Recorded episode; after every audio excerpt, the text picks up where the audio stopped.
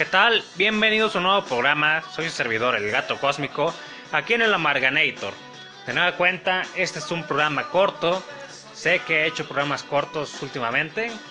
De nueva cuenta, eso va a quedar restaurado en máximo dos semanas. Y voy a estando con mi duración normal, que son unos 40 minutos o más. Bien, Hoy en el Amarganator estamos transmitiendo en la Japanex Radio totalmente en vivo, excepto si lo escuchas en podcast, obviamente. Así que pues, bienvenidos a todos. Recuerden que pueden escucharme en Google Podcast, en Anchor, en Spotify, en el mismo y tradicional Evox, que la verdad me cae un poco mal últimamente. Como que la semana pasada mucha gente me estuvo comentando que de lo que trataba el programa, de hecho incluso Roberto Vázquez me dejó un comentario de que pues del tema que era sobre el formato físico y las supuestas compras digitales y qué es lo que pasaba pues que decía cero escuchas pues que alguien me estaba hablando del tema y he puesto con otras personas que me comentaban y me quedé como 48 horas sin con cero escuchas bueno Recuerden que la gente se deja guiar por un número y si ve que dice cero escuchas, no te escuchan. Va a ser muy aburrido. Así me ha pasado en muchos programas. Y bueno, hoy de fondo tenemos música rock pop de los 80s y 90s. Lo gracioso es que no todas las canciones que me gustan. Ahorita está de fondo la de Oye mi love. Así le digo yo. Del grupo Maná que luego se hizo más fresón. Me gustan mucho sus tonadas, pero la mayoría de sus letras son una basura. La mayoría. La de los desaparecidos es buena canción. Donde jugarán los niños es buena canción. Pero la mayoría de sus letras son puras estupideces. Y esta canción me da risa porque hace años se la dedicaban a una ex mía. Porque ella era un tipo frío y aburrido. y que soy un reprimido, etcétera. Eh, pues la vieja le hizo caso y se fue con él. Bien por ella. Se fue con un fiestero, adicto que... Bien por ella. Cada quien elige su forma de vivir. Aunque a mí me dé asco. Bueno, sí, estos son comentarios raros, random, pero son realistas. Entonces, pues, es lo, estuve buscando algo de música en español que me agradara y les aclaro que como la mitad de estas canciones no me gusta, de hecho solo me gusta la tonada y cuando oigo la letra hay que idiotes. Y también por viejos recuerdos, pero la verdad es que si analizamos la canción es muy vacía. Bueno, así que vamos a comenzar con los temas de hoy. Hoy es 30 de mayo del año 2019. Un jueves como casi siempre. Bien, empecemos con el primer tema. El primer tema es que la Suprema Corte de Justicia de la Nación hace un tiempo había declarado que la infidelidad no era delito, que eso dependía a veces de cada ciudad o estado, que sea realmente un delito la poligamia o al menos un delito menor que, que en muchos casos es una detención y una multa por un ratito. En otros lados no les hacen nada. Apoyar un matrimonio que el gobierno pues incluso hace promociones para que más gente se unan se en matrimonio, sobre todo las parejas pues LGTB más DVD, KGB, FBI, etcétera. Pues es para que tengan más derechos y digamos que un mayor control de la población. Bueno, pues resulta que si no respetas ese matrimonio, pues y andas de golfo o golfo por todos lados, pues al gobierno no le importa. Tú puedes andar de golfo esparciendo el SIDA como te dé la gana y, y los hijos brayanescos para formar madres luchonas cuando los abandonen por ir por cigarros. Otra canción de Maná. Bueno, aguantemos la canción de Maná, no la quiero uh, adelantar. Entonces, como les decía, esto ya lo había hablado en otro programa, no es un delito ser infiel, es un motivo válido para un divorcio, digamos que más rápido. Pero resulta que algo que me parecía lógico que, iba a pasar es que es un delito revisar el celular, los correos electrónicos, los mensajitos de tu pareja. Y esto pues está totalmente prohibido, ya dijo el gobierno, la Suprema Corte, en un caso particular, un hombre y una mujer se estaban divorciando, y al parecer el hombre iba agarrando la custodia por ser alguien más centrado, que respetaba a la familia, etc. Pero resulta que al final le quitaron los hijos y se los dieron a su golfa madre, porque, ¿qué creen? Le revisó los correos electrónicos y los adjutó como prueba de la infidelidad. Correos electrónicos. Qué interesante. ¿Que esta pareja tendría 60 años? no lo sé. O sea, yo sí uso correos electrónicos, pero no para mi pareja. Para eso está Telegram. Bueno. Y más que nada es porque a ella no le gusta. O sea, si fuera por mí, a lo mejor sí lo seguía usando. Por eso digo que cuál sería la edad de esta pareja. Entonces, pues, entre ese tipo de cosas, pues resulta que el hombre le dijeron, no, ¿cómo te atreviste a revisar el celular y los correos y todos nos traes pruebas? Esto es un delito. Quiten la custodia de los niños. Ah. O sea, la vieja es la golfa, la vieja es la que se portó mal. Y el hombre que sospechaba y que por eso encontró las pruebas, resulta que él es el loco. Y le quitan los hijos y se le dan a la madre para que esté con el amante que los va a golpear porque no son sus hijos.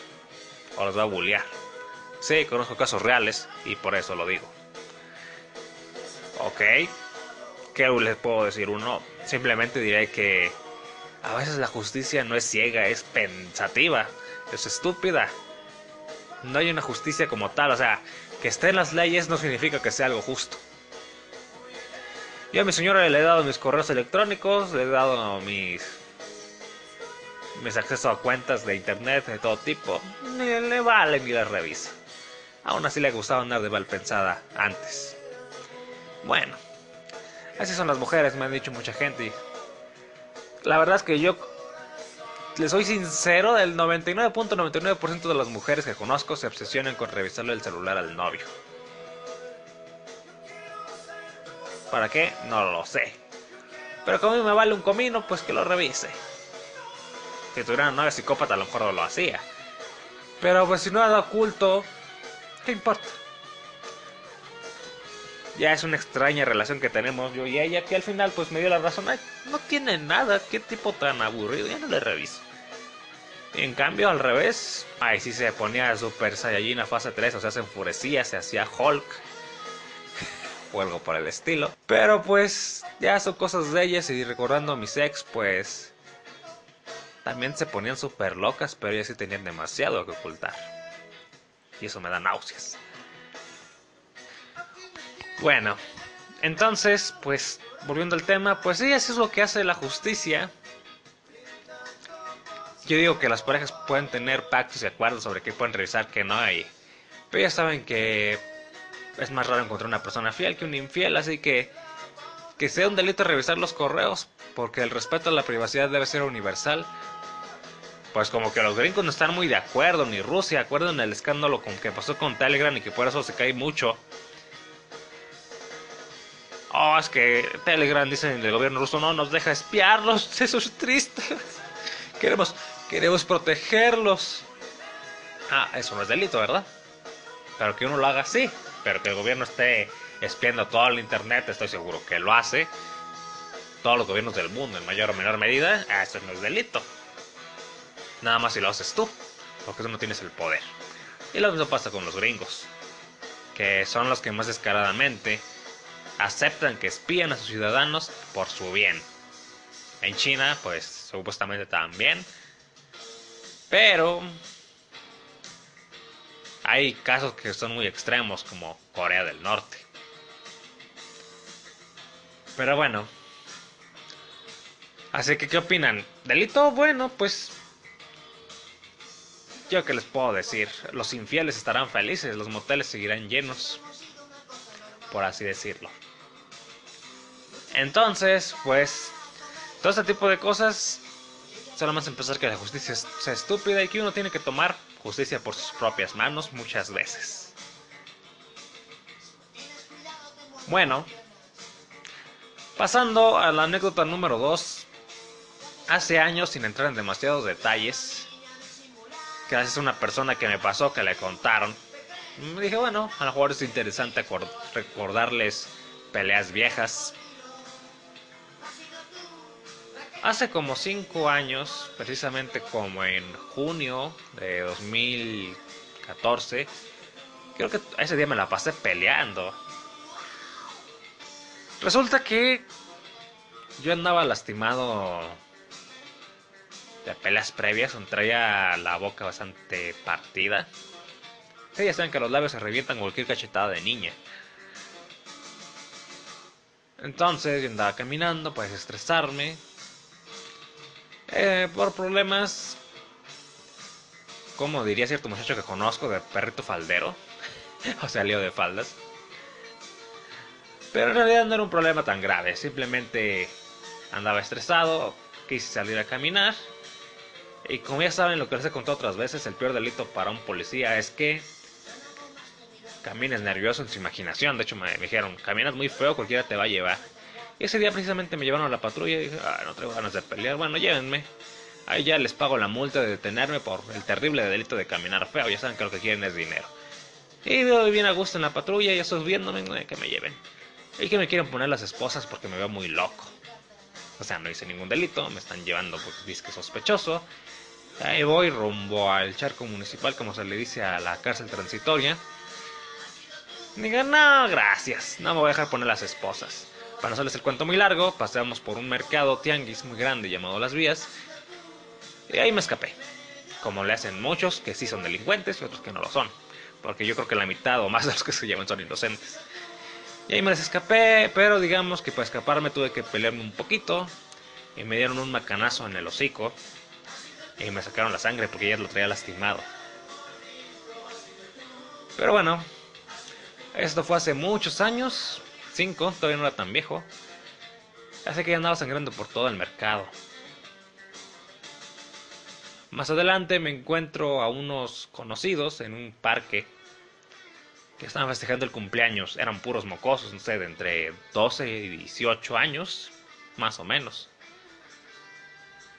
Y, yo me iba de largo, pero me hablaron. Ah, y vi que tenían servilletas. Agarré las servilletas para pararme el sangrado. Y funcionó. Pero una de las muchachitas se pone a regañarme porque... ¿Qué, estupidez hice o algo así. Y yo de malas, de mal humor, después de venirme peleando. Le contesté mal, no me acuerdo exactamente qué le dije. Le digo, cállate, mocosa metiche, vuelvo por el estilo. No le dije nada tan feo. ¿Y qué es lo que pasa? Pues el muchacho que, uno de los muchachos que estaba con ella, que era el mayor, yo digo de unos 18, 17 años a lo, a lo menos, pues se enoja y, me, y cuando ya me iba me agarra del cuello de la camisa y me dice que me disculpe con ella, que ella solo se estaba preocupando por mí. Y no me soltaba. Y de hecho todos dijeron ya déjalo porque saben cómo era de loco.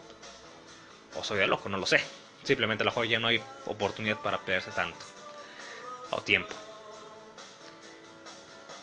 El tipo que lo conocíamos como el hermano del Hulk o el Hulk menor.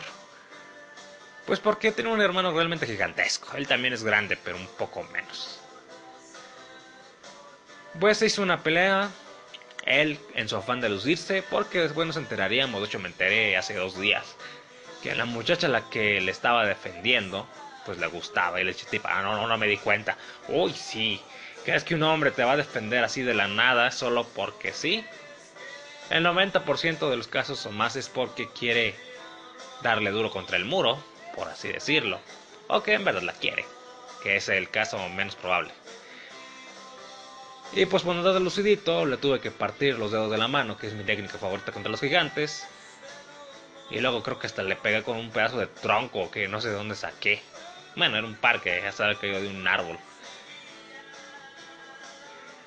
Y otro de los muchachos que iba, pues dice, ya déjalo y ya cuando ya le había ganado. Ah, ¿por qué no se metieron antes? Pregunto yo, viendo la diferencia de tamaños. Claro, porque era su amigo y a lo mejor yo les caía mal. Y esto fue hace muchos años, pero apenas la tipa se dio cuenta de eso, de que el tipo se metía a defenderla por una ridiculez, porque le gustaba. En verdad, son así de idiotas los mocosos. Mm, sí, yo creo sí. Sí, muchos son así. Entonces, pues esa historia fue muy larga. La resumí lo mejor que pude. Pero pues una pelea extra que se dio cuando yo ya andaba lastimado por un muchacho que quería andar de lucidito con una zorra. Sí, disculpen mi lenguaje feo. Y bueno, siguiendo con tema, pues esos fueron los dos primeros temas. Y el tercer tema es que me tocó conocer un pequeño fraude, o un gran fraude, como ustedes lo quieran ver. Recuerdan que a los que sean escuchas regulares, que siempre hay una señora que les cuento que, que es millonaria o milenaria, dirían algunos. Porque, pues es de dinero, no lo voy a negar, pero básicamente es por herencia, porque la vieja con lo que gana no tiene, pues no tiene esa capacidad económica. Es por la herencia de su esposo fallecido, a la que ella básicamente mató de corajes. Bueno, la tipa después de un tiempo que el esposo falleció, ya tenía su amante, o como dirían acá, un amantillo. Y la tipa se le ocurrió llevarlo a su casa de Playa del Carmen, a un hombre más joven que ella, era una sugar mommy o algo por el estilo. Nada, le llevaba como 7 años, no eran tantos. Pero ya saben esa manía de las mujeres ricas de andar casando jovencitos, cosa que ya hablé en un programa. Bueno, todo iba bien. Así les voy a contar tal como me lo contó el suegro de esta señora. Pues resulta que la mujer, pues tuvo su amantillo, ya llevaban unos meses viviendo juntos. Y pues básicamente una relación de solo darle duro contra el muro, dirían algunos. Y mientras tanto sus hijos de 16, 15 y 4 años por ahí abandonados, con los abuelos, en otra casa. Bueno, dinero no les iba a faltar, pero a veces el dinero no lo es todo. Entonces, pues, después de estar sus meses saliendo con su amantillo, que solo le quería para darle, a la matraca, dirían algunos, pues, un día, después de una borrachera, la tipa despierta. Después de que le habían dado duro toda la noche, yo creo, y bien borracha, bien cruda, mejor dicho. Y resulta que le robaron. Le robaron los. Pues le robaron la caja fuerte, en la que no había mucho dinero. Si quieres cifras exactas, tenía 10 mil pesos, lo que son como 500 dólares. No es mucho. Valía más la caja fuerte que se llevaron y que la sacaron con talache de la pared. Sí, una caja fuerte es bastante cara, ¿eh? Entonces, le robaron ropa cara, le robaron calzado, le robaron electrónica. Y ya digan de milagro que no la mataron, porque para que se pudieron haberla matado. O sea, la tipa salió, lo único que le dejaron es, pues, las sábanas con las que se cubría, literalmente. Entonces, cuando va a hablar con los vecinos que qué pasó, que no saben qué pasó porque le estuvo marcando un teléfono público porque hasta el celular le robaron a su amantillo, a su disque pareja. Dice, ah, yo pensé que estaban mudando, lo vimos con otros tipos llevándose las cosas en una camioneta. Ah.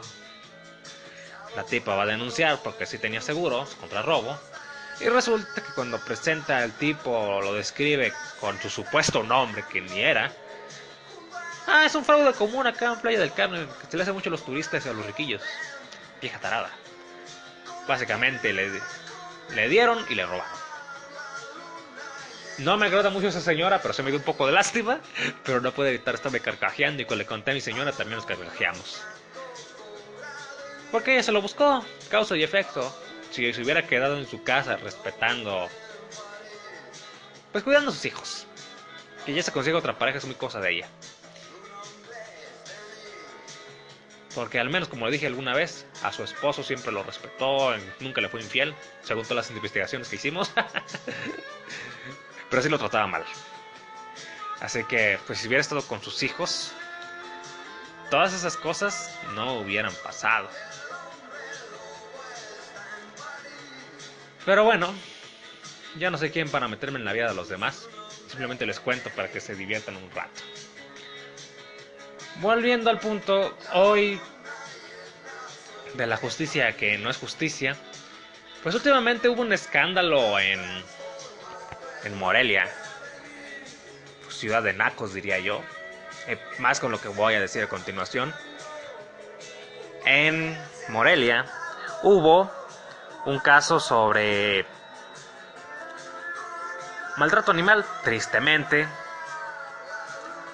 ¿Qué es lo que pasa con este caso? Pues un tipo pateó a un perro y otro tipo le da una golpiza. Hombres así necesitamos en el mundo. No es el primer caso, yo en casos de mi colonia he conocido gente que hace lo mismo.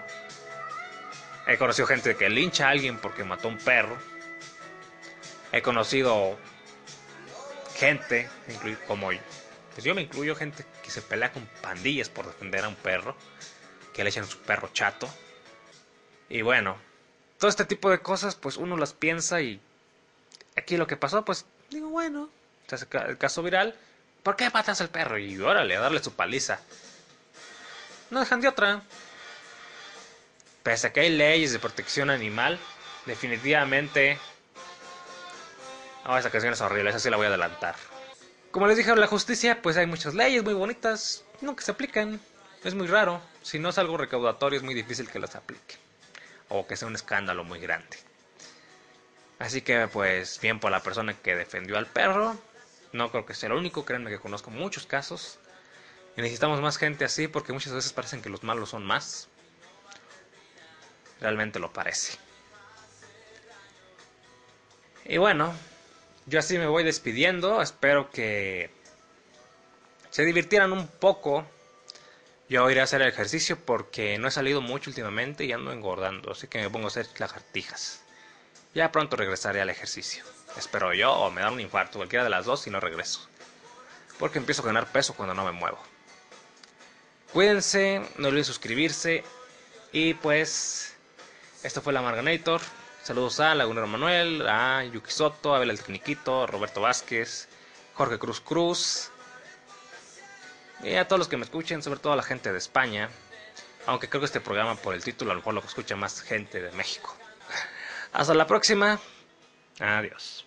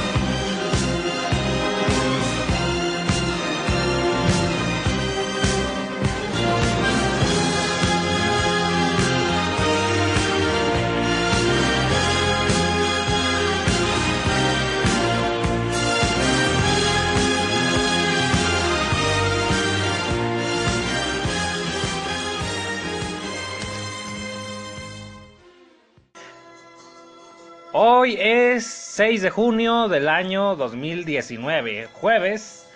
Bienvenidos a todos a un nuevo programa con su servidor Gato Cosmos en la mejor radio, Japanext. Hoy pues voy a estar hablando de un tema que revolucionó al mundo deportivo de México y no me refiero a la mediocre selección mexicana que tenemos, sobre todo en su, digamos, conjunto me refiero a, tampoco no me refiero al taekwondo, donde la verdad somos potencia mundial. Tampoco me refiero a los clavados, y no, no me refiero a los que le dan a la vecina, sino a, al boxeo, el mundo del boxeo. Sí, dirán ustedes, uy, ya va a hablar de sus aburrideces deportivas. Bueno, para los que me escuchen en Japanex, para los que me escuchen en podcasts, estoy seguro que esto les puede parecer interesante. Hoy en el Amarganator, pues sí, nos toca hablar de Andy Ruiz, el Destroyer. Como se le conoce al México-americano, dirían algunos, que incluso en Wikipedia pueden encontrar como estadounidense, pero que en realidad este boxeador pues se destacó por pues digamos que intentar representar a México en los Juegos Olímpicos, aunque perdería en la clasificatoria.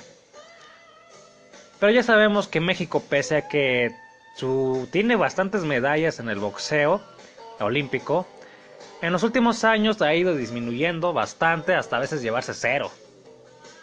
Creo que llevarse una medalla en boxeo a veces casi es un milagro últimamente.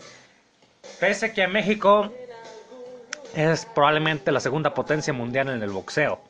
Es como si hablamos de campeonatos mundiales de fútbol, sería, sería Brasil, Argentina, Italia, Alemania. En el mundo del boxeo hablamos de México, Puerto Rico, Estados Unidos. Y es un mundo donde tenemos campeones de todos los países. Para que se hagan una idea de la tremenda hazaña que hizo Andy Ruiz, pues es que, así como lo van a escuchar, tal como lo dijo la Amazon, ganar el un campeonato de boxeo a nivel mundial es algo increíble.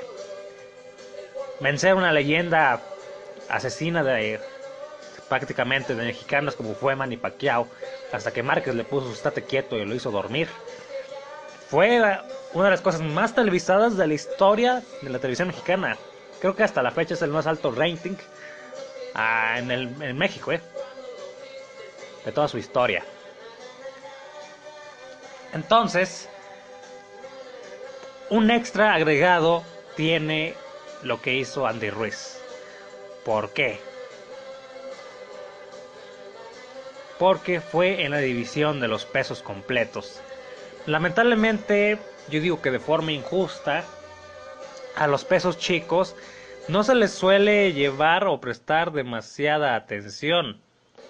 Eso para mí es bastante injusto porque la verdad es que en los pesos pequeños hemos encontrado boxeadores que son simplemente increíbles, como el mismo Finito López, actualmente el Gallo Estrada.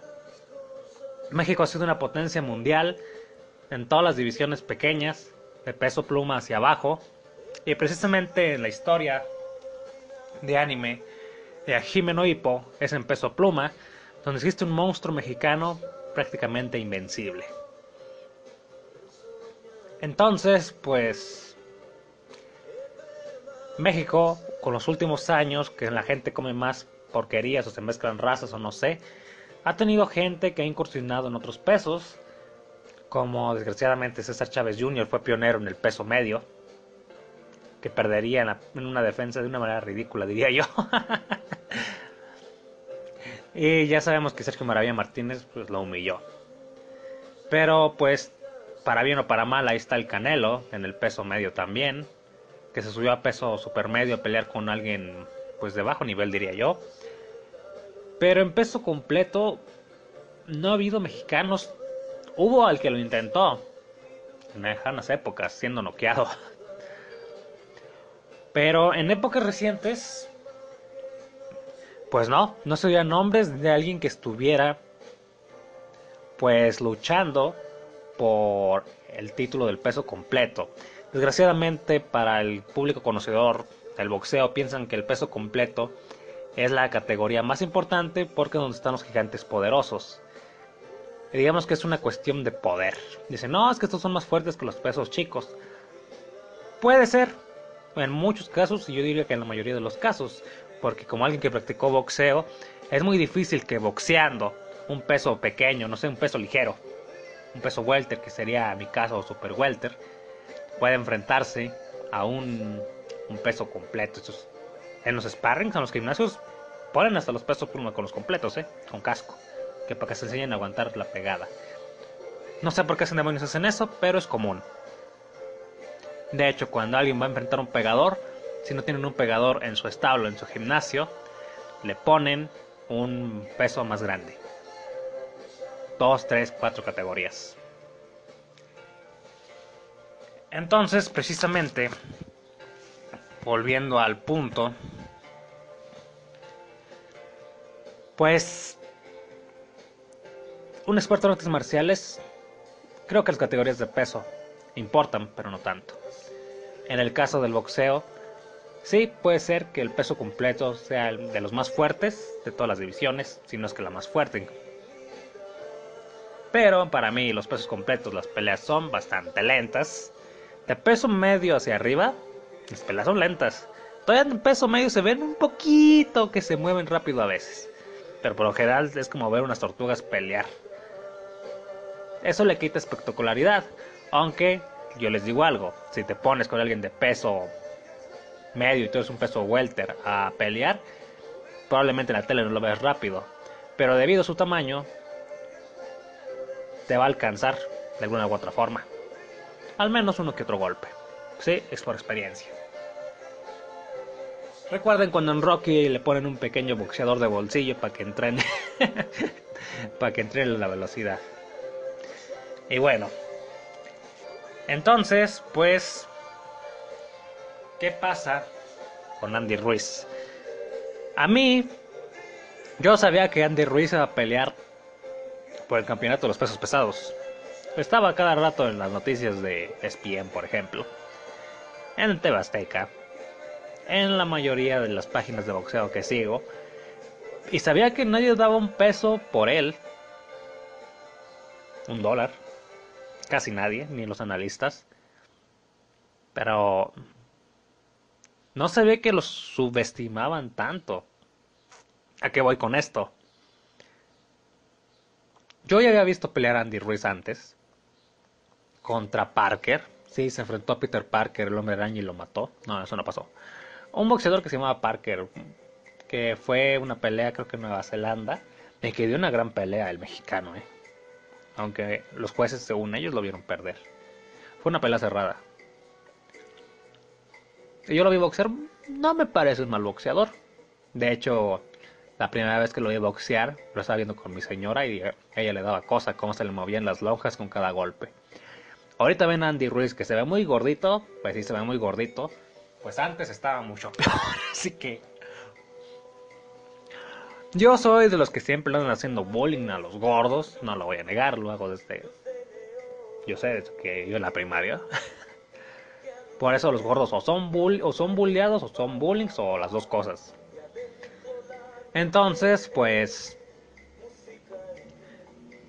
Yo dije, ¿qué va a poder hacer este gordo en peso completo? Y no. Extrañamente, pese a que en mi opinión se cansa, que mover tantos kilos no es tan fácil. Pues es un buen boxeador, ¿eh? Tiene muy buenos uppers. Sabe pelear contra rivales más grandes que en esta división han de ser la mayoría. Para quien no sepa, Andy Ruiz mide como 1.88 metros. Su rival medía creo que 1.99. 1.99. Así que Andy Ruiz pues se veía chaparrito.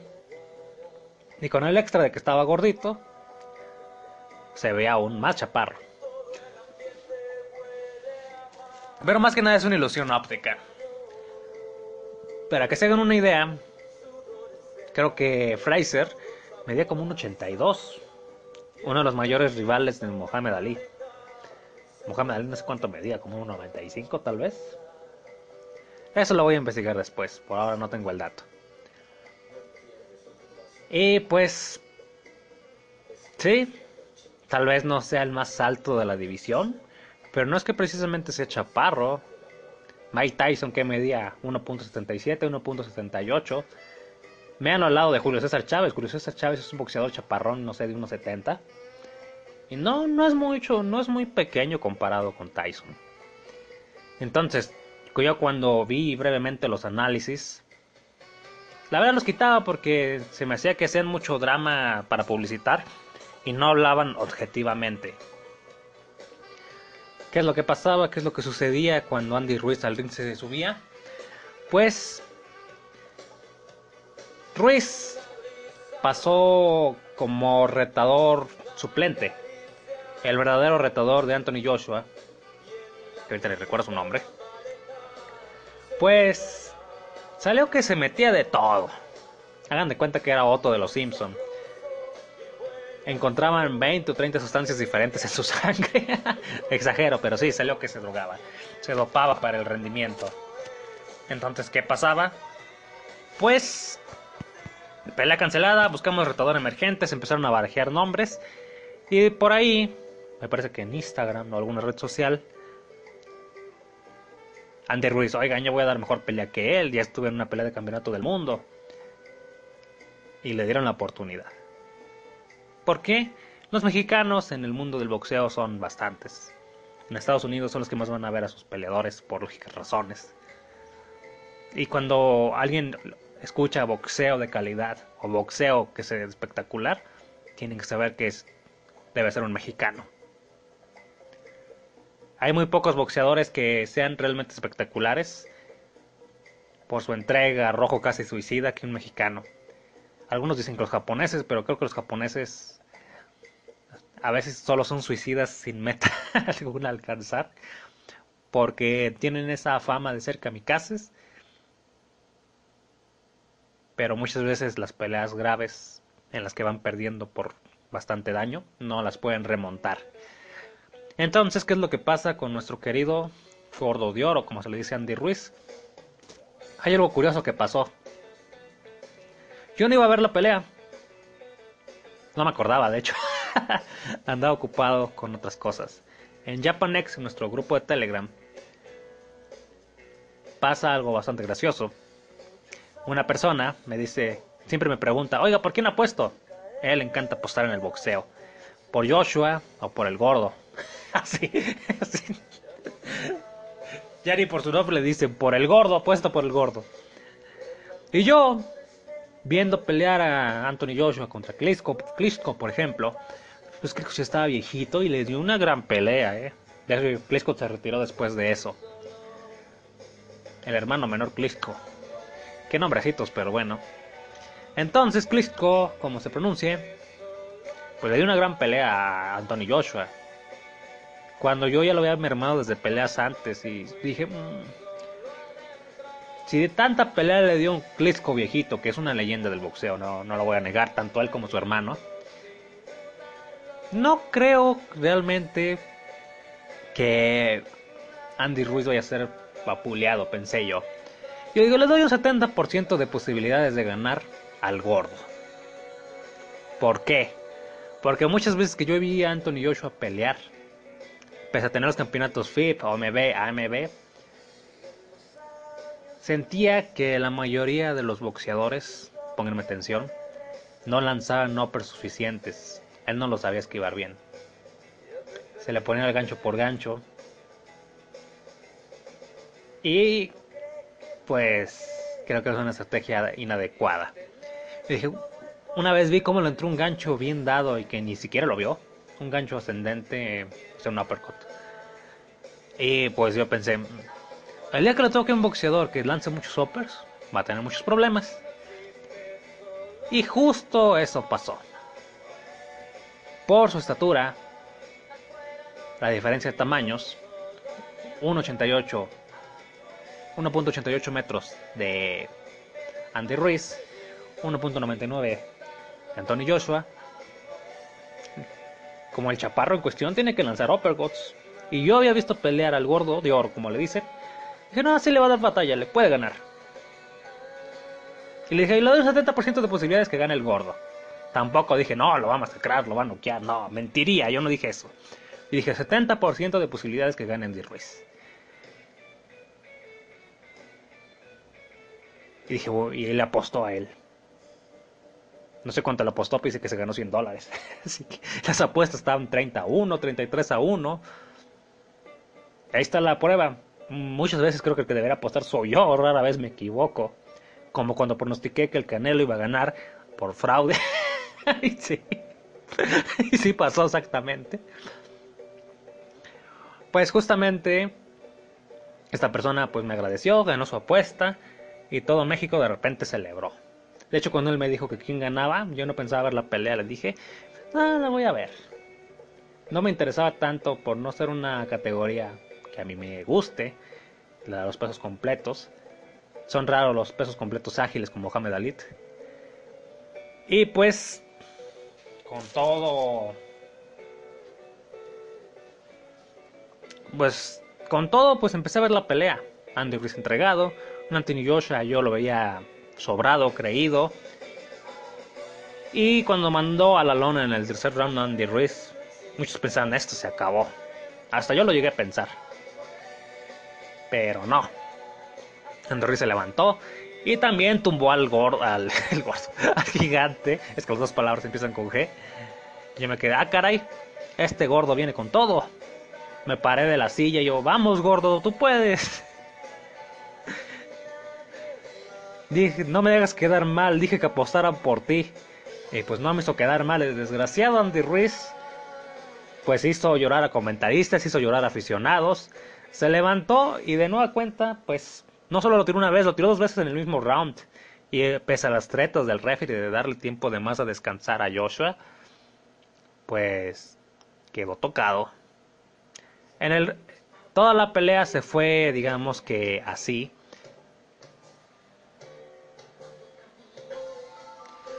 Digamos que se fue de forma lenta. Pero Joshua ya no respondía, ya no, ya no estaba al 100, estaba mermado por los, por los golpes a la 100 que le dio, a la altura de la oreja, eso le quita equilibrio, le quita concentración. ¿Qué es lo que pasa? Pues en el séptimo, Andy Ruiz lo vuelve a masacrar a golpes. Y pues ni él se la creía cuando ganó.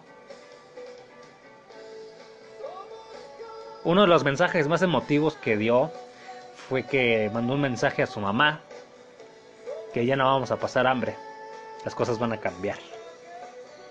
Pese a que ya había estado en una pelea de campeonato mundial, aún no era muy reconocido. Era criticado por su físico, era bulleado por su físico. Y les digo algo, su físico ha mejorado, eh. Créanme cuando lo vi pelear hace 5 años tal vez. No, pongan 3 o 4 Ahí sí se veía gordo, gordo, gordo, gordo, gordo. Como le hacen los pavos, gordo, gordo, gordo. Pues bueno. Fue una pelea muy emotiva.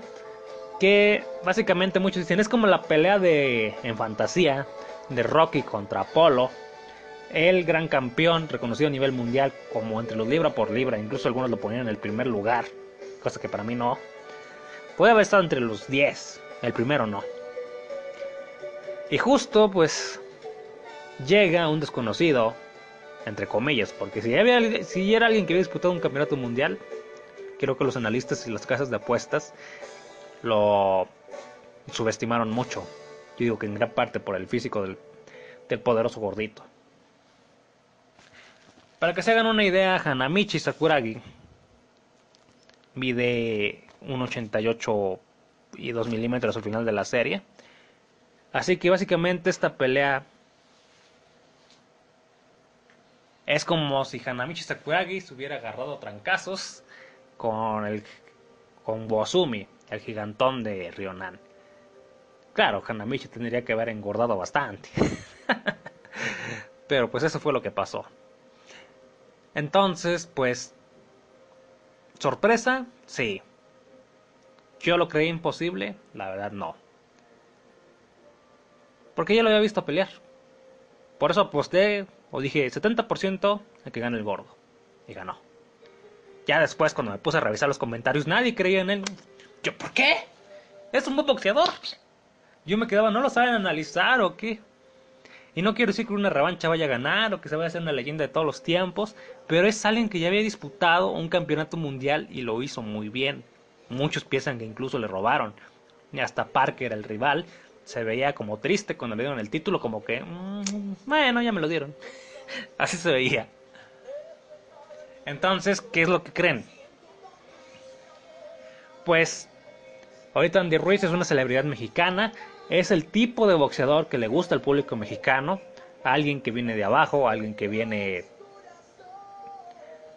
No sé, algunos aficionados se identificaron con él por estar gordos, Gracias por reivindicar a los gordos. Yo, ay, gente. No, no está reivindicando a los gordos, está reivindicando al boxeo mexicano. Está reivindicándose a sí mismo. Que sea mexicano y que el público ahorita lo adore. Porque tiene carisma, es humilde. Pues es un muchacho todavía, creo que tiene 29 años. Para mí es un muchacho, ya pasando los 30, pues es un hombre maduro. Entrando en la madurez. Entonces, pues, ¿qué puedo decir? Simplemente un aplauso. Fue una pelea súper emotiva. Y los que dicen que no nos habíamos emocionado tanto desde que Márquez noqueó a Pacquiao, puede ser. Porque yo la vi sin muchas expectativas. pues puede que gane. Pero al ver cómo ganó, levantándose y, y humillando a este multicampeón, rompiendo todas las casas de apuestas, de hecho por ahí leí que si ganaban el round 7 noqueando, pagaban 25 mil dólares por cada 100 apostados.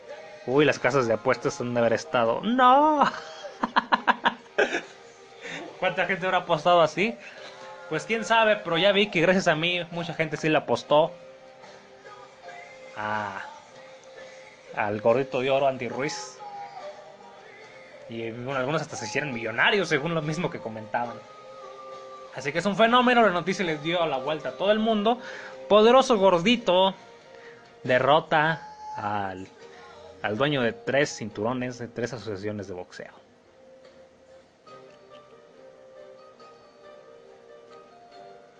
Los comentaristas querían llorar, algunos de plano lloraron, otros se tuvieron que tragar sus palabras. No faltó aquel mamuco que dijo que era un desprestigio para el boxeo que alguien obeso ganara. Pero, ¿qué importa si está obeso? Si aún se puede mover, si aún puede golpear y si aún puede ser el mejor de los pesos completos, al menos esa noche, en todo el mundo. No subestimen el boxeo y creo que de todos los analistas que vi, hay uno, hay uno en YouTube que se llama No puedes jugar al box, no puedes jugar al boxeo fue el único que le dio posibilidades a Andy Ruiz, junto conmigo. No analicieron estilo, se fueron por los cinturones, se impresionaron por el tamaño, que el negro parece físico constructivista. De hecho, por ahí es un meme donde Joshua está tirado en el piso y dice que él tiene campeón con preparadores físicos expertos en nutrición. Andy Ruiz, tamales y tacos, todo gordito y tumbándolo. Un meme que pues tuvo bastante éxito en las partes donde lo publiqué. Así que pues de nueva cuenta, en el mundo de las peleas, nunca se debe subestimar a, al rival. Me parece que Joshua lo hizo, sobre todo cuando lo logró tumbar. Y eso le costó ser humillado de una manera increíble, diría yo. Porque si se hubiera concentrado igual, a lo mejor pierde. Pero no de esa manera. Así que en mi opinión, lo que hizo esa noche nadie se lo va a quitar. Andy Ruiz va a pasar para la historia del mundo deportivo y del boxeo como una de las más grandes historias. Y para México, pues, ese tipo sí tiene manera de ídolo. Su expresividad, su manera de de celebrar, su manera de dirigirse a los rivales, pues nos muestran a alguien que no necesita dar cáncer para atraer al público. Sí, le hablo al Canelo Álvarez, también le hablo en su época al César Chávez Jr., que muchas veces se los imponen los promotores, pero vean cómo muchas veces la humildad en todo sentido y el esfuerzo valen más para un aficionado, para un espectáculo, por lo que es, es lo que es el box, que nos presenten gente mamerta, que parece que es la, la forma últimamente de hacer boxeo, que siempre ha existido, no sé, eso existe desde tiempos de Mohamed Ali. Era la forma de venderse y luego le pedía disculpas a sus rivales tras bastidores. Entonces, pues, un aplauso a Andy Ruiz. Esperemos que en la revancha que dicen que es obligatoria y que va a ser en Inglaterra, Reino Unido, ya ni sé ni cuál es cuál, pues logra obtener la victoria. Pero pase lo que pase, Créanme que nadie le quita lo que logró. Y más con un mes de preparación como rival emergente, como rival suplente, nadie se lo quita. Con lo que hizo ya está en la historia. Y de nueva cuenta, los digo, yo lo vi pelear antes, no era un mal boxeador, no entiendo por qué tanta gente lo subestimó. Joshua, pese a haber peleado con buenos nombres algunos días de salida, me parecía que estaba inflado. No es lo mismo enfrentar a Klitschko a los 41 años que haberlo enfrentado cuando tenía 30 años. No es lo mismo. Y aún así Klitschko le dio grandes problemas. Entonces dije, un Andy Ruiz, relativamente joven aún,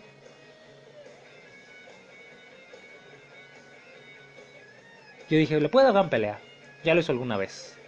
Ahora veremos si mejora su condición física porque si una pelea se extiende, yo sí observé, sobre todo la pelea con Parker, que se cansa.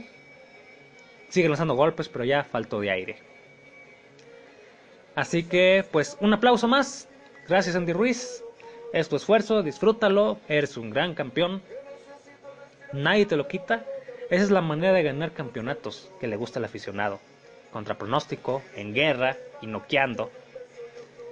No corriendo como chiva loca. No economizando energías porque el físico no te da más. Tú te fuiste con todo. Y eso se agradece porque es lo que al aficionado le gusta y más si te rindió frutos. Les aseguro que en el futuro las peleas de él van a ser más televisadas, más llevadas a la televisión con promoción. Porque la última vez que lo vi pelear en televisión abierta con fanfarrias fue cuando peleó por un campeonato mundial. Y pese a haberlo hecho, no le hacían mucho caso. Miren lo que ha pasado. Ahora todo el mundo lo busca, todos los medios lo entrevistan. A este pequeño, pequeño gordito para los pesos pesados que muchos dicen es como la imagen del gordo chaparro del salón que golpea al mamado del grupo. pues parece exageración, pero a mucha gente le despierta sentimientos y esa esa forma gordita que tiene este boxeador, pues a mucha gente le genera simpatía en un país de gordos, es ídolo. bueno, y pues yo me voy despidiendo. Esto creo que es lo que me agrada del boxeo, ¿eh? A veces pasa cada cosa que ya quisieran los mexicanos tener en fútbol algo así. Claro, tenemos algunos ídolos, dos o tres jugadores muy buenos. Hugo Sánchez, Cuauhtémoc Blanco. Algunos meten al chicharo, pero para mí no. Pero ¿qué tenemos en el boxeo? montones y montones de campeones. Hay que apoyar más al boxeo. Bueno, sobre Andy Ruiz, creo que antes de despedirme, había leído que él quería ser beisbolista y lo discriminaron por gordo. Pero luego me pongo a ver el béisbol y hay mucho boxeador, boxeador, beisbolista gordito, ¿eh? No son todos, algunos parece que se meten esteroides, no sé en qué, porque corren muy poco, están muy quietos. No sé de qué les sirven los esteroides, tal vez para bater más duro. Pero pues vean los beisbolistas de antaño, muchos eran gordos. Los de actualmente hay alguno que otro gordo todavía, ¿eh? Así que pues hay deportes en que esta supuesta gordura no es tanto impedimento. Algunos dirán el sumo, en el judo también he visto gorditos. Pero bueno. Pese a ser yo un criticón de los gordos, nunca lo subestimé. 70% que gana, si quieres apuéstale. Y que la apuesta. Y ahora ese tipo tiene 100 dólares. Debía haber apostado yo. Estoy pensando seriamente en empezar a apostar en el boxeo, eh. Fácil, de 9 de cada 10 peleas las atino.